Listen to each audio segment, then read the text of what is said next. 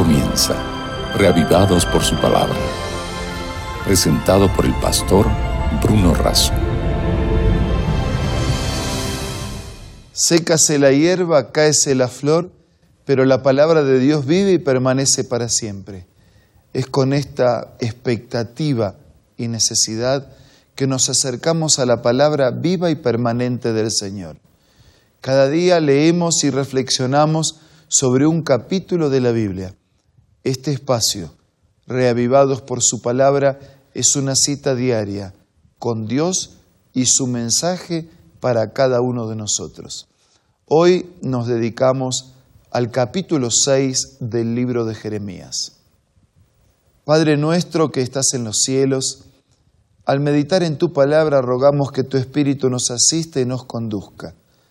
Lo pedimos, lo hacemos necesitados y agradecidos en el nombre de Jesús. Amén.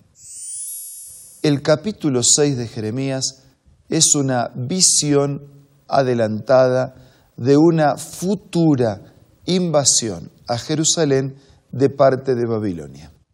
Y comienza y se expresa en estos términos. Huyan de Jerusalén, benjaminitas, toquen las trompetas en Tecoa, levanten señal en Bet Jaquerén, levanten señal, una desgracia, una gran destrucción nos amenaza desde el norte. Estoy por destruir a Sión, tan hermosa y delicada. Los pastores y sus rebaños vienen contra ella, acampan a su alrededor y cada uno escoge su pastizal. Prepárense para pelear. Será atacada en plena luz del día y el día se termina y se alargan las sombras de la noche. Versículo 5.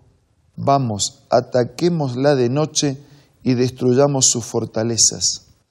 Así dice el Señor Todopoderoso, talen árboles, levanten una rama contra Jerusalén. Esta ciudad debe ser castigada, pues en ella no hay más que opresión. Como haga agua que brota de un pozo, así brota de Jerusalén la maldad en ella se oye de violencia y destrucción. No veo otra cosa que enfermedades y heridas. Escarmienta Jerusalén para que no me aparte de ti. De lo contrario te convertiré en desolación y en una tierra inhabitable. Así dice el Señor Todopoderoso. Busquen al remanente de Israel, rebusquen como en una viña, repasen los sarmientos como lo hace el vendimiador. El versículo 10 levanta algunas preguntas. ¿A quién le hablaré? ¿A quién le advertiré? ¿Quién podrá escucharme?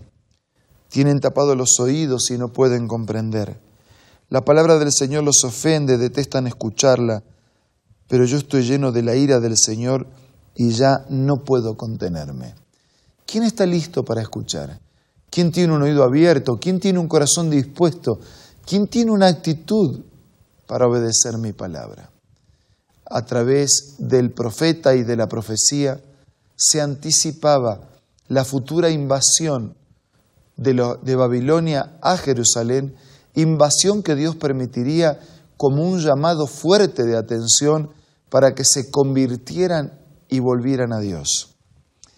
En el versículo 14 leemos, curan por encima la herida de mi pueblo, les desean paz, paz, cuando en realidad no hay paz. ¿Acaso se han avergonzado de la abominación que han cometido? No, no, no se han avergonzado de nada, ni saben siquiera lo que es la vergüenza. Porque uno puede errar, pero enseguida sentirse mal por haber errado, como le pasó a Pedro. Pero no, dice, esto no se avergüenzan, ni saben lo que es la vergüenza. Por eso caerán con los que caigan. Cuando los castigue, serán derribados. Así dice el Señor. Versículo 16. Deténganse en los caminos y miren. Pregunten por los senderos antiguos. Analicen las opciones vean más allá, investiguen sinceramente, deténganse en los caminos y miren, pregunten por los senderos antiguos.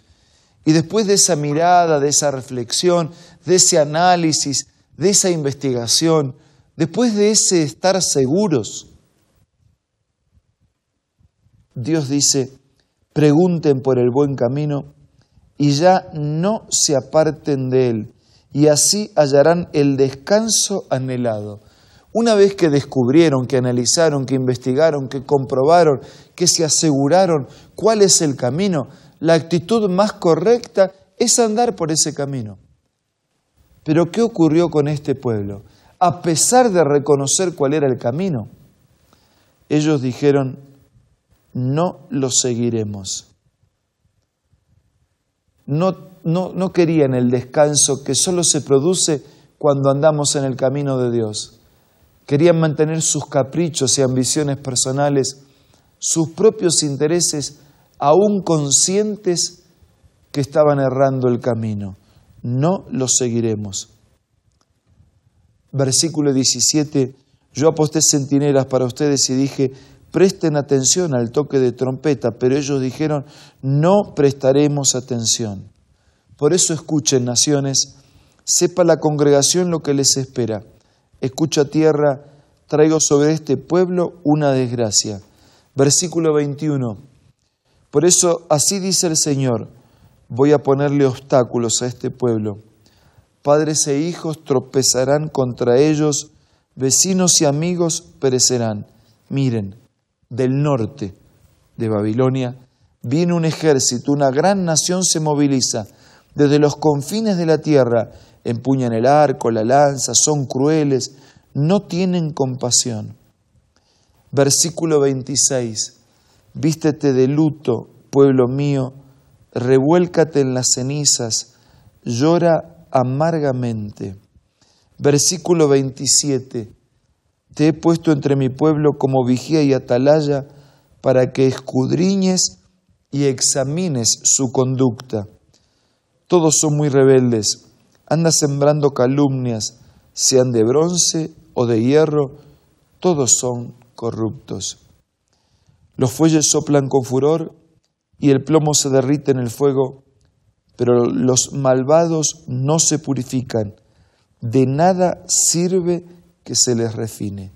Ni siquiera pueden usar la prueba y la dificultad como un tiempo y un espacio de refinamiento, de, de pulir, de purificación, de abandonar los pecados y empezar una vida nueva. Versículo 30, por eso se le llama escoria de la plata, para el Señor son un desecho. Triste conclusión.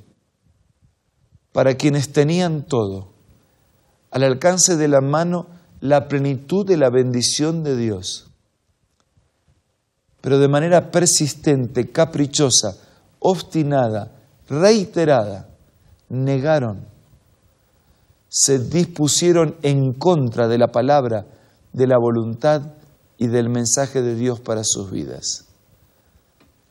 Y quien reiteradamente rechaza las oportunidades y la bendición que Dios concede en su infinito amor y misericordia, se queda sin nada. Se transforma apenas en una escoria de plata, apenas un desecho. Esta historia quedó registrada en la Biblia para que no la repitamos. Es un llamado de atención, es un mensaje de amonestación y de advertencia para que no repitamos esta historia. No tenemos por qué ser un desecho. Fuimos hechos a la imagen de Dios para representarlo. Somos sus hijos, hijos creados que abandonamos el camino a quien Dios nos adoptó nuevamente como sus hijos legítimos. Agradezcamos aprovechemos y vivamos a la altura de un Hijo de Dios guiado y sostenido por su Padre de amor como es nuestro Señor. Ahora vamos a hablar con Dios a través de la oración.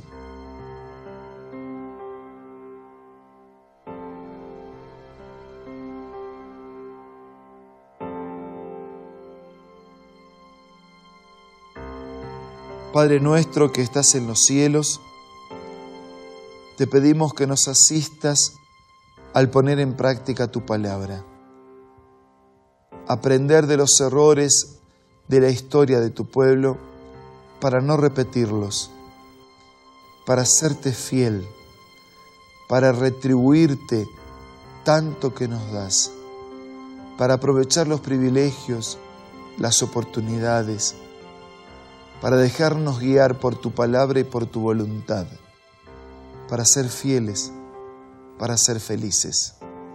Bendice a todos nuestros amigos. Te lo pido y te lo agradezco en el nombre de Jesús. Amén.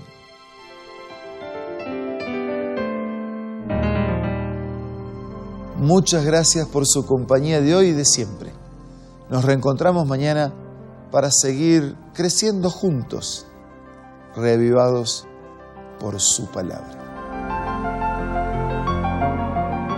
Esto fue Reavivados por su palabra, presentado por el pastor Bruno Razo.